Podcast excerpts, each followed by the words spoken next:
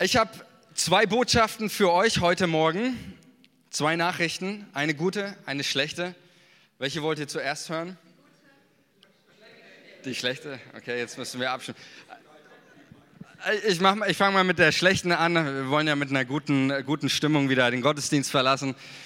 Ähm, deswegen, also die schlechte Nachricht ist diese, ich weiß nicht, äh, also die meisten haben es mitbekommen, ab heute beginnt die Winterzeit. Die Uhr wurde umgestellt. Ich, deswegen müsst ihr auch alle ausgeschlafen sein. Ich meine, das betrifft natürlich nicht die Kinder, äh, die Familie mit Kleinkindern. Irgendwie meine Kinder haben sich nicht dran gehalten an die Uhrumstellung. Sie sind um die äh, drei und ein Jahr alt, also die haben das noch nicht so ganz verinnerlicht, wie das funktioniert sind trotzdem um 5 Uhr aufgewacht, anstatt um 6. Aber mir geht's so, ich weiß nicht, ob es dir ähnlich geht, mir geht's so, ich bin ein absolutes Sommerkind. Und ich mag diese dunkle, trübe Jahreszeit nicht. Ja, du, du wachst morgens auf und äh, machst die Rollläden hoch und es ist dunkel und es ist kalt und es ist nass und dann gehst du, gehst du in die Arbeit und es ist dunkel und äh, guckst dann nach ein paar Stunden aus dem Fenster. Irgendwie ist es immer noch nicht heller geworden. Und du kommst abends nach Hause und es ist immer noch dunkel. Und ähm, es ist so, ich, ich weiß nicht, für mich ist das dann immer, ich, ich sitze dann, sitz dann da in meinem Büro oder zu Hause und fühle mich irgendwie eingeengt und fange an, von, von meiner Ferienwohnung auf Mallorca zu träumen, die ich nicht habe, aber und denke mir, ach, wie schön wäre es da so kurz vor einer Winterdepression. Aber ich habe letztens was Interessantes in der Bibel gelesen, wo ich mir gedacht habe, der Winter kann kommen. Ich habe was gelesen, und zwar im Buch der Richter 5, Vers 31. Da lehrt uns eine Frau namens Deborah. Sie sagt, die, die Gott lieben, werden sein wie die aufgeht in ihrer Richtig. Die, die Gott lieben, werden aufgehen wie, äh, werden aufgehen wie die Sonne, die aufgeht in ihrer Pracht. Und ich habe mir gedacht, was für ein fantastisches Bild ist das von Menschen, die Gott lieben. Die sind wie ein Sonnenaufgang. Und ich habe mir gedacht, hey, Gemeinde ist der beste Ort, um zu überwintern, oder? Hier sind lauter Menschen, die Gott lieben. Und du kommst da rein von hinten und äh, kommst rein durch die Tür und drehst dich nach rechts und guckst Leute an und dann, uh, geht die Sonne auf. Gehst weiter, guckst nach links, da sind wieder Menschen, die Gott lieben, geht wieder die Sonne auf. Du gehst weiter, guckst nach vorne zum Pastor, da geht die Sonne wieder unter. Nein, geht natürlich auch auf. Dreh dich doch mal zu deinem Nachbarn und sage ihm, du bist heute Morgen mein Sonnenaufgang.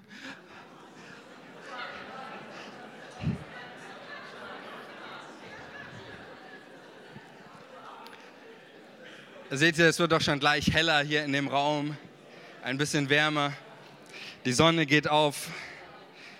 Jetzt darf sie aber auch wieder untergehen. Also, ich möchte mal bei diesem, bei diesem Bild bleiben, von, von dem, dem Bild, was hier Deborah uns, uns mitgibt, als sie darüber überlegt, mit was soll man den Menschen vergleichen, die Gott lieben. Was, was sind das denn für Menschen? Und ich, ich weiß nicht, wie es dir geht. Mich hat dieses Bild innerlich total ergriffen und berührt. Weil ich mir so gedacht habe, was ist das für ein, für ein fantastisches Bild über Menschen, die Gott lieben. Ich weiß nicht, wer von euch schon mal einen Sonnenaufgang beobachtet hat. Ja, die Naturverbundenen, die Rangers unter uns, die kennen das. Die wissen das. Ihr habt schon mal einen Sonnenaufgang gesehen, oder? Rangers stehen immer früh auf, ich kenne das auch noch von früher, von irgendwie einem Hike. Aber wir sind auch sehr, äh, früher sehr viel durch unsere Großeltern in den Bergen gewesen. Wir sind oft auch wandern gegangen. Und wer große Berge bezwingen möchte, der muss eines machen, der muss früh aufstehen. Darüber könnte ich jetzt auch eine, eine Predigt halten, aber äh, wir bleiben mal bei dem Bild des Sonnenunter äh, Sonnenaufgangs. Ähm, wer, wer große Berge bezwingen will, der muss früh aufstehen. Und wir sind dann immer früh aufgestanden, sehr früh unser Opa hat uns dann meistens mitgenommen, um Bergwandern zu gehen. Und dann war es noch dunkel und dann steigst du diesen Berg hoch und es ist dunkel, es ist kalt, man, du, du, siehst nichts, es ist, der, der, ganze Nebel liegt auf der, auf der Landschaft, es ist Totenstille, alles ist ruhig. Und dann auf einmal fängt die Sonne an aufzugehen. Und du merkst auf einmal, es wird, es wird hell. Und die ersten Sonnenstrahlen durchbrechen den Nebel. Der Nebel verschwindet, es wird hell, es wird warm, alles beginnt zu leben wieder. Die Natur wacht auf, alles beginnt zu atmen. Ein neuer Tag beginnt, das Leben kann beginnen. Und ich habe mir gedacht, was für ein gigantisches Bild für Menschen, die Gott lieben, die sind wie so ein Sonnenaufgang. Die sind wie so ein Sonnenaufgang und, und mich berührt das sehr, weil es für mich auch ein Bild ist, auch für uns als Gemeinde. Wir wollen ein Sonnenaufgang sein für den Stadtteil, in dem wir sind. Und ich glaube, Langwasser hat einen Sonnenaufgang nötig, oder? Und was für ein Bild da, wo vielleicht der Nebel, der Nebel oder die Dunkelheit von Hass, von Streit, von sonst irgendwas hier auf diesem Stadtteil liegt, da wollen wir unsere Position, unseren Auftrag als Gemeinde einnehmen. Wir wollen ein Sonnenaufgang sein und damit, damit verdeutlichen, mit einem Sonnenaufgang beginnt ein neuer Tag, beginnt, kommt eine neue Freude hinein. Und das ist, das ist großartig. Das dürfen wir sein, aber das dürfen wir auch als einzelne Menschen sein. Da, wo du bist, in deinem Umfeld, darfst du wissen, ich bin der Sonnenaufgang an meinem Arbeitsplatz, in der Familie. Und das ist großartig. Ich habe leider viel zu viele Christen und auch Gemeinden kennengelernt, ähm, da hatte ich manchmal nicht so den, den, den Eindruck, ähm, dass da die Sonne aufgeht. Also ich, kann mich, ich kann mich erinnern, ähm, als ich mein Studium angefangen habe und auf einer Suche nach einer Gemeinde war, wo ich mein Praktikum mache, mein Begleitpraktikum, da bin ich in eine Gemeinde gekommen, die war, war sehr klein ja, und es ist nichts Schlimm, Schlimmes daran, wenn eine Gemeinde klein ist, absolut nicht. Aber nach dem Gottesdienst wusste ich auch, warum diese Gemeinde klein ist. Ähm, ich saß hinten irgendwo in, oder in der Mitte und dann kam jemand Neues rein, setzte sich so neben mich und dann drehten sich zwei Frauen um und sagten so, wer denn das hier? Und ich dachte mir, also da in deren ihrer Umgebung, da taut nichts auf, da friert alles ein. Die könnten sich auch äh, Tiefkühl-Church nennen, ja? Mission Statement, komm rein, frier ein. Ja? Also, es gibt es manchmal, ja, dass da, da, manche Menschen, da kommst du in die Umgebung und es wird kalt. Aber die Bibel ist hier ganz, ganz deutlich. Sie sagt, in unserer Umgebung, da frieren die Menschen nicht ein, da tauen sie auf. Und das ist gut auch für dein Leben zu wissen, Du bist der Sonnenaufgang, da wo du hinkommst in deinem Leben, an, dein, an dein, deinen Plätzen. Und ich habe zu Gott gesagt, auch wo ich das so gelesen habe, Herr Jesus, ich möchte, dass überall, wo ich hinkomme, dass die Sonne aufgeht. Dafür möchte ich leben, dass mein Leben dazu dient, dass, dass Menschen, die vielleicht in Dunkelheit sind, dass Menschen, wo alles eingefroren ist, wo, wo kein Leben mehr da ist, da möchte ich hinkommen und ich möchte ein Sonnenaufgang sein. Und lasst uns da als Gemeinde unterwegs sein in diesem Auftrag. Wir dürfen den Klimawandel einläuten, ja, in einem positiven tiefen Sinne. Und Gott möchte dein Leben dazu gebrauchen. Das ist meine Botschaft heute auch an dich, an uns als Gemeinde. Meine Botschaft, Gott möchte dein Leben gebrauchen, um so ein Sonnenaufgang zu werden, zu sein für die Menschen um dich herum. Und wir haben uns das das letzte Mal angeschaut. Ich hatte die, die Grundlage dafür gelegt. Ja, also wenn du meine letzte Predigt verpasst hast, dann hör sie dir nochmal an, weil das mir ganz wichtig war, auch die Grundlage auch für diese Predigt zu legen. Letzte Predigt ging es darum, wie Jesus unser Herz aktiviert und dass Jesus uns befreit aus einem System des Imperativs. Er befreit uns von einem Leben, das äh, und, oder er befreit uns zu einem Leben, das eben nicht gehetzt, nicht gezwungen, nicht getrieben ist, irgendwelche Wünsche, Erwartungen, Ansprüche anderer Menschen zu erfüllen, sondern er befreit uns zu einem Leben, das genau das lebt, wozu Gott es berufen hat. Und das ist das Großartige, in dem wir leben dürfen. Und das hat Jesus, wir haben das letzten Sonntag gesehen, das tut Jesus, indem er uns etwas zuspricht. Sein Zuspruch ist mein Freispruch. Ich darf sein, wie ich bin. Ich muss nicht irgendwas, sondern Jesus sagt, du bist etwas. Und das Resultat von dem, was Jesus in unser Leben hineinspricht, ist eben nicht Ohnmacht, sondern ist die Vollmacht. Und ich möchte heute mit uns weiter in diesem Vers gehen. Es würde heute nicht, wie gesagt, letztes Mal ging es um das ihr seid. Heute geht es mir um das Licht der Welt. Deswegen habe ich euch auch so eine, aha, eine schöne Lampe mitgebracht, aber ich lasse sie noch nicht leuchten.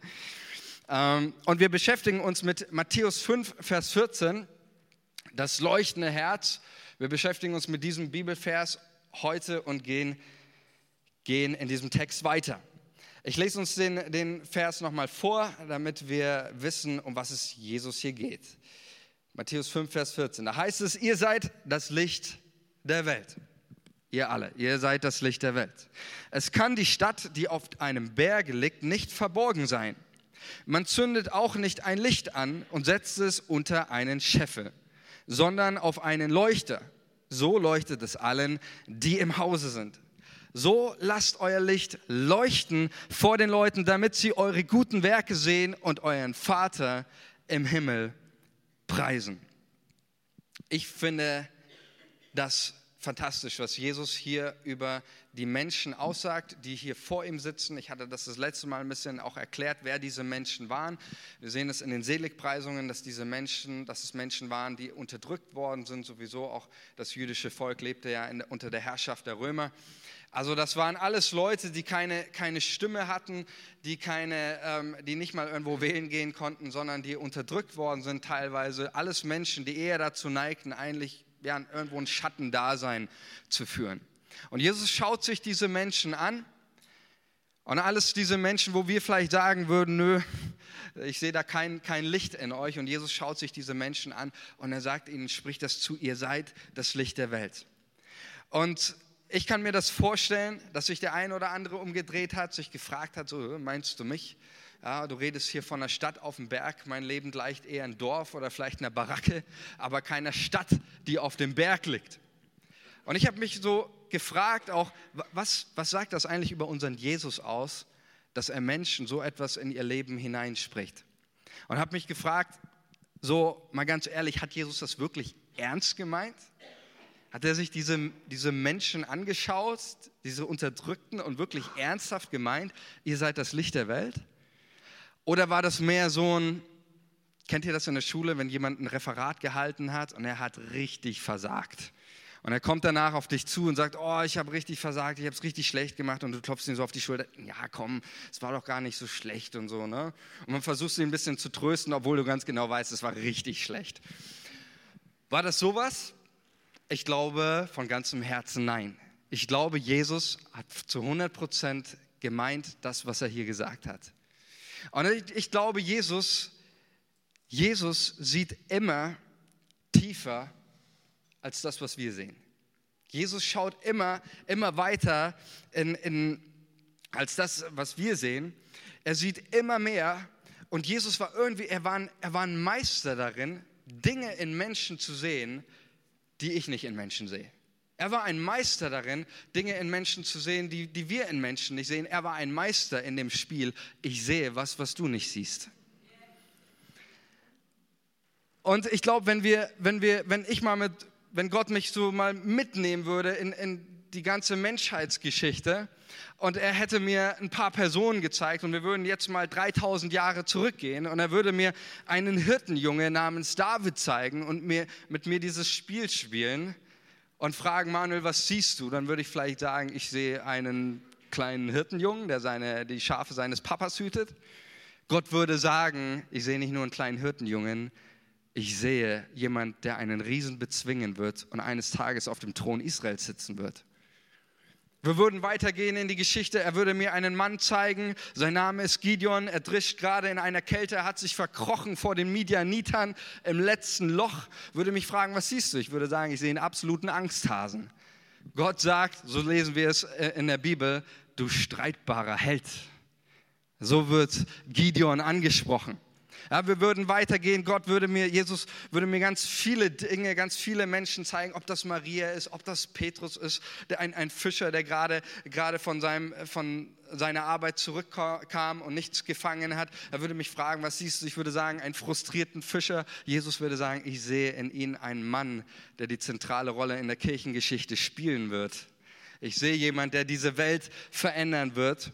Und Jesus schaut schaut irgendwie anders auf Menschen. Und ich glaube auch, wenn, wenn, wenn Gott mich jetzt fragen würde und sagen würde, Manuel, was siehst du hier? Was siehst du in den Menschen? Was siehst du in dieser Gemeinde? Und ich würde anfangen und sagen, all die guten Dinge, die das, die das Wort Gottes über seine Gemeinde, über uns sagt. Ich würde sagen, ich sehe Geheiligte, ich sehe Geliebte, ich sehe Gerechtfertigte, ich sehe Angenommene, ich sehe Menschen, die Gott befreit hat. Egal, was ich sagen würde, ich glaube, Jesus würde immer noch eins draufsetzen. Ich glaube, Jesus würde immer noch eins draufsetzen und immer noch mehr sehen, als ich sehen kann. Und das fasziniert mich an meinem Jesus, dass, dass Jesus immer in uns mehr sieht. Und warum ist das so? Warum? Weil wir seine Meisterwerke sind. Weil wir Menschen sind, die, die, die er geschaffen hat, weil er dich geschaffen hat, weil er dich gemacht hat und weil er dich nicht nur einfach gemacht hat, sondern er hat etwas von sich selbst, von seinem Wesen in dich hineingelegt. In dein Herz, in deine Persönlichkeit. Er hat uns geschaffen nach seinem Ebenbild. Und das ist das Großartige. Jesus sah durch die Fassade. Jesus sieht auch durch deine Fassaden. Er sieht durch, durch die Enttäuschung, er sieht durch den Frust hindurch, er sieht in das menschliche Herz. Und Jesus sah das Problem deshalb scheinbar nicht darin, dass die Menschen nicht Licht waren. Darin sah Jesus das Problem überhaupt nicht. Er sah ein anderes Problem, nämlich er sah das Problem hierin. Er sah das Problem hierin, dass Menschen das machen. Eine ziemlich dumme Idee. Ich weiß nicht, ob, ähm, ähm, ob, ob ihr das schon mal, schon mal gemacht habt, aber wir, wir lesen mal äh, nochmal diesen den Bibelvers hier, Matthäus 5, Vers 14. Da heißt es, man zündet nicht ein Licht an, ja, man macht kein, kein, kein Licht an. Jetzt ist es ausgegangen.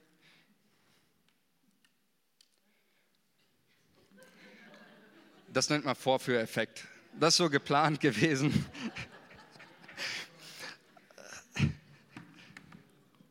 ah, genau. Wisst ihr, manchmal brauchen wir Strom in unserem Leben, wieder Kraft, damit was angeht.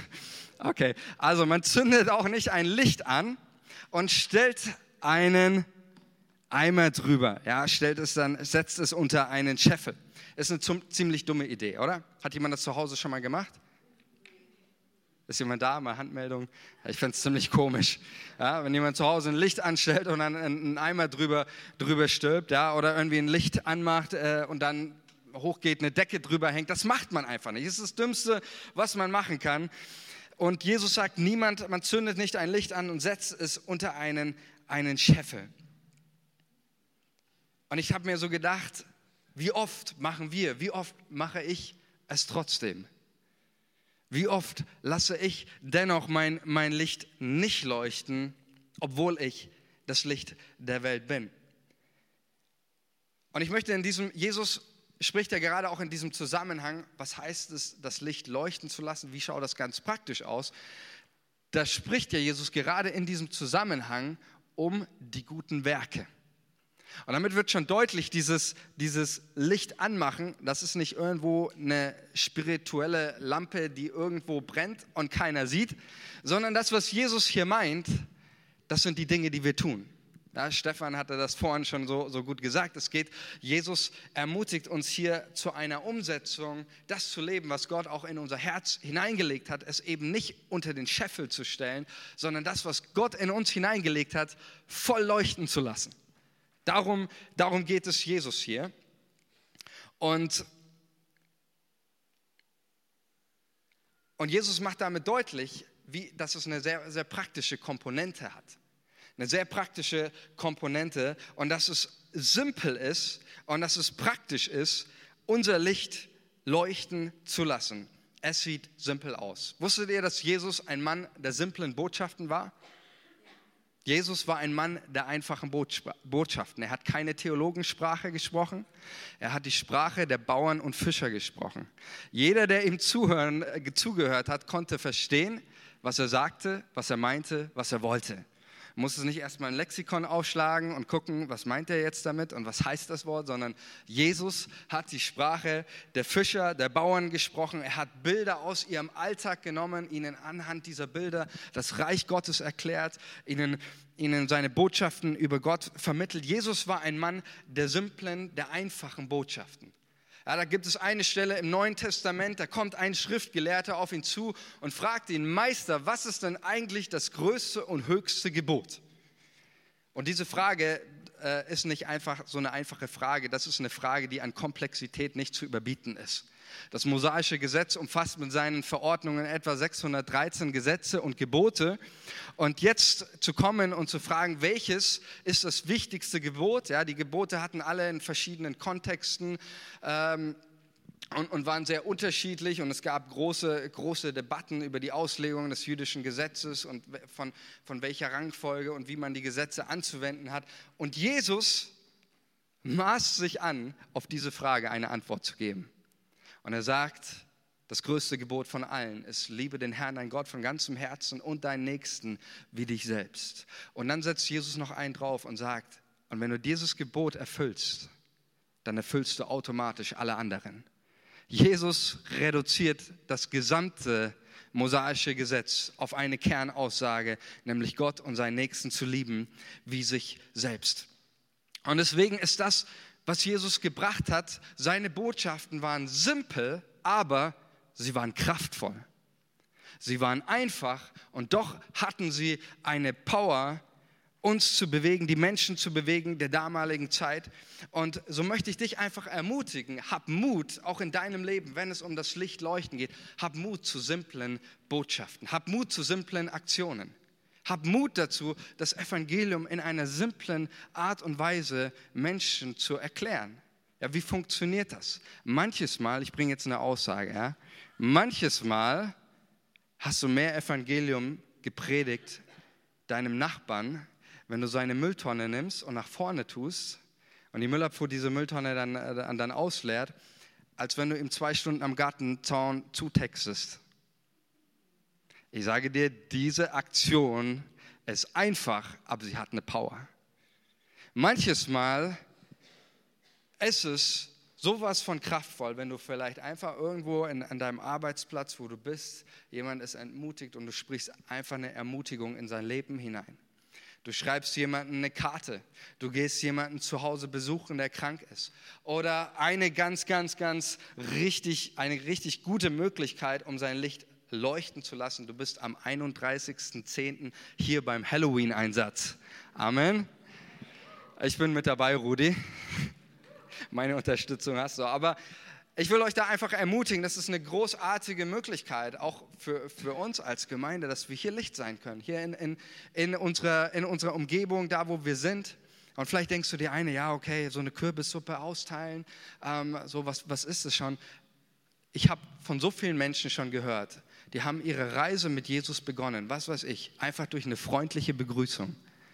Ich habe so viele Menschen schon gesehen, die gesagt haben, mich hat noch nie irgendwo jemand beachtet in dieser Welt, aber ich kam in eine Gemeinde und da kam jemand und hat gesagt, schön, dass du da bist. Mein ganzes Leben, ich habe ein, ein Beispiel von jemandem, der mir gesagt hat, mein ganzes Leben habe ich nur Ablehnung erlebt. Und es war so viel Licht, als jemand sich einfach nur gefreut hat, dass ich da war. Und es sind manchmal die simplen und auch einfachen, weil sie die kraftvollen Botschaften sind, die wir, die wir geben können. Und diese Botschaften, das, was wir damit kommunizieren, ja, egal was wir tun oder wenn wir aufstehen gegen, gegen Mobbing am Arbeitsplatz oder wenn Leute ein schlechtes Klima verbreiten durch Pessimismus oder weil sie lästern, das sind alles, wenn wir uns dagegen stellen, dann sind das alles simple Dinge, die wir tun können, aber die eine Kraft haben. Und sie haben nicht nur irgendeine Kraft, sie haben eine Leuchtkraft. Sie haben eine Leuchtkraft. Warum? Weil sie etwas erleuchten. Sie machen etwas sichtbar von dem, wer unser Gott ist. Das ist wie einen Gott haben, der heute noch Menschen rettet, der Menschen heilt, der Menschen befreien möchte, der Menschen gewinnen möchte, der ihnen, sie helfen, ihnen helfen möchte, der Menschen liebt. Und das ist das, was wir, was wir tun durch diese, durch diese Botschaften, durch das, was wir kommunizieren, durch die guten Werke, von denen hier Jesus spricht. Und um das nochmal ganz deutlich deutlich zu sagen, die guten Werke, von denen Jesus hier spricht, diese guten Werke bringen nicht uns und unsere Welt in den Himmel, es sind die guten Werke, die den Himmel zu uns bringen. Und das ist das Entscheidende. Von die guten Werke, die Jesus hier spricht, sind nicht die Werke, die uns in den Himmel bringen, sondern es sind die Werke, die den Himmel hier auf diese Erde bringen, in deine Familie, an deinem Arbeitsplatz, wo du auch immer stehst. Und ich finde es ziemlich interessant, wenn wir damit beginnen und wir beginnen unser Licht leuchten zu lassen. Und wir leben das mit einer Konsequenz, mit einer Leidenschaft, mit einer Hingabe, mit einer Liebe, mit einer Überzeugung, mit einer Freude. Wisst ihr, was dann passiert? Dann kommen Menschen, und ich habe das schon oft erlebt, die fangen dann an und sagen, komm, dimm mal ein bisschen dein Licht. Habt ihr schon mal erlebt? Die kommen und sagen, komm, mach mal ein bisschen, ist doch viel zu auffällig, oder? Ist doch viel zu, das sticht viel zu, zu stark raus. Jetzt stellt euch mal vor, es wäre alles hier dunkel, ja? Und jemand zündet ein Licht an. Das fällt doch viel zu viel auf und Leute kommen und sagen, ja, es ist ja schön und gut, die guten Werke und all das. Ähm, aber komm, dimm mal ein bisschen dein Licht. Halt dich mal ein bisschen mit dem, was du hast. Ja? Wenn Leute dann, dann das leben, was Gott in ihr Herz äh, hineingelegt, halt dich mal ein bisschen, halt dich doch mal ein bisschen hinter dem Berg mit dem, was du bist, mit dem, was du hast. Nur ist eine gute Sache. Die Botschaft Jesu war niemals, halte irgendwie zurück, dimm mal dein Licht, halte dich hinter den Berg. Jesus sagt, stell dich auf den Berg. Jesus sagt, stell dich auf den Berg. Er sagt, lass es leuchten. Lass es scheinen, das, was Gott in dich hineingelegt hat. Stell doch nicht diesen Eimer da drauf und lass dich irgendwie beschränken, sondern nimm diesen Eimer, stell ihn an seinen Platz und lass dein Licht leuchten. Und wenn wir so leben, dann wird Folgendes passieren. Und das schreibt uns Paulus in seinem Brief an die Philippa. Da benutzt er ein weiteres gigantisches Bild, um zu beschreiben, welchen Effekt, was unser Leben für eine Wirkung hat in dieser Welt, wenn wir so leben.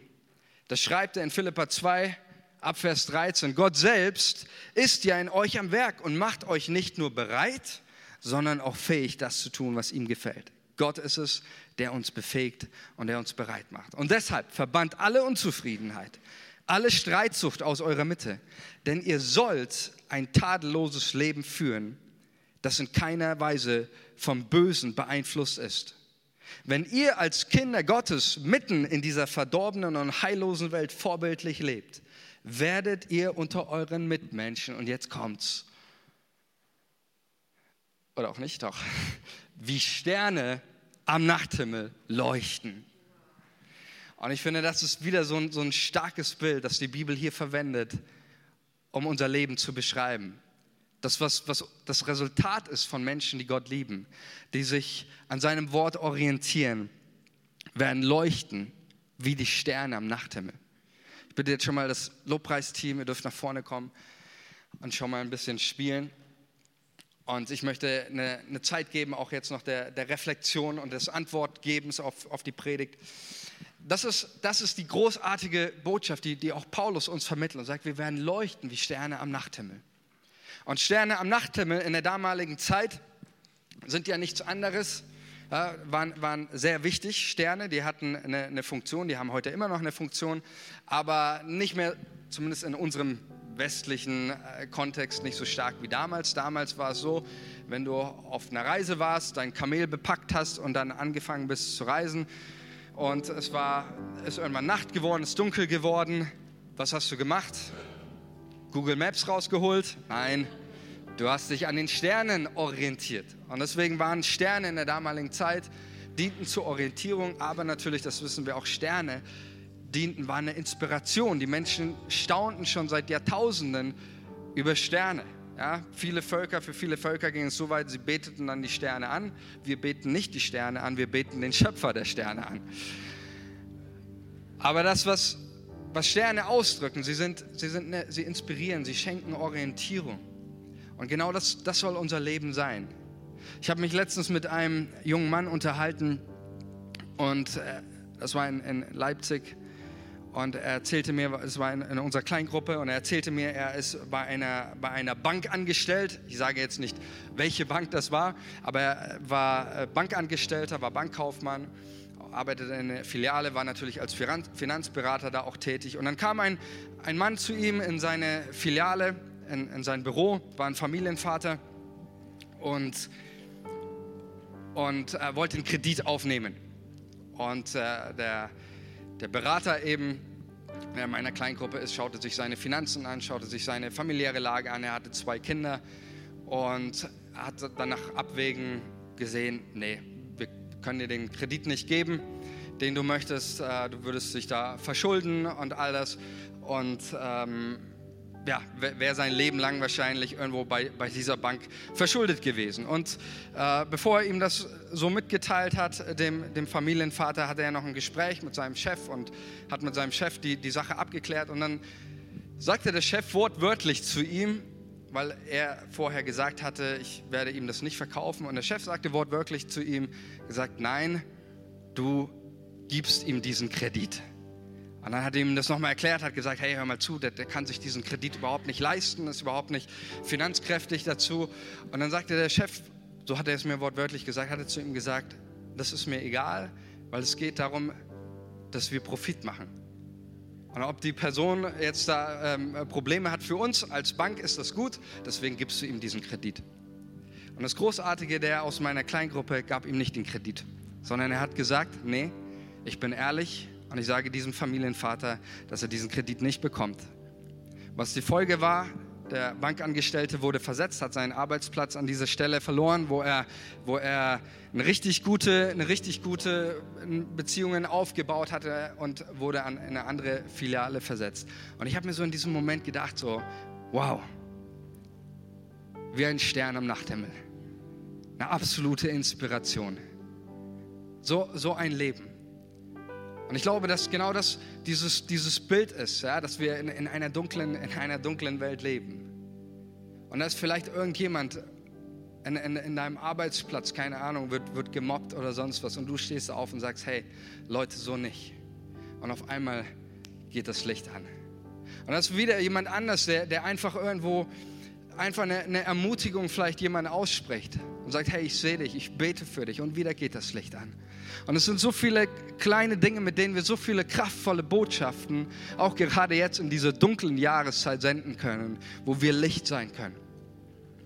Und ich möchte dich am Ende dieser Predigt, möchte ich dir diese, diese Frage, Frage stellen, auch für dein Leben, dass du darüber überle überlegen kannst. Wo habe ich in meinem Leben den Eimer über das Licht gestellt? Und vielleicht haben Menschen in deinem Leben zu dir gesagt, hey, hier drunter ist dein Platz. Darunter ist dein Platz. Vielleicht hast du oft genug gehört, hey, dimm mal ein bisschen dein Licht. Fahr mal ein bisschen runter. Und du hast aufgehört, dein Licht leuchten zu lassen, scheinen zu lassen. Ich will dir heute eines sagen. Nimm diesen Eimer und schmeiß ihn ganz weit weg. Lass dein Licht leuchten, lass dein Licht scheinen. Und wenn Menschen zu dir kommen und sagen, dimm dein Licht, dann sag, ab heute werde ich es noch mehr leuchten lassen. Ab heute werde ich es noch mehr leuchten lassen. Und ich möchte diesen Moment geben. Vielleicht können wir einfach diese, mal deine Augen geschlossen halten. Und dass du mal überlegst in deinem Leben, wo sind, wo sind diese Eimer? Wo haben die anderen Menschen die Eimer drüber gestellt? Vielleicht du selbst.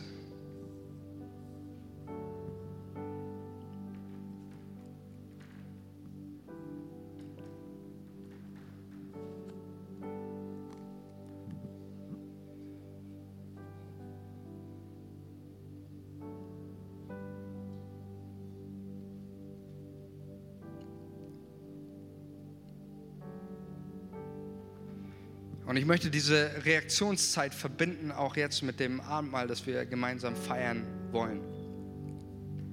Jesus sagt selbst in seinem Evangelium, worum es beim Abendmahl geht.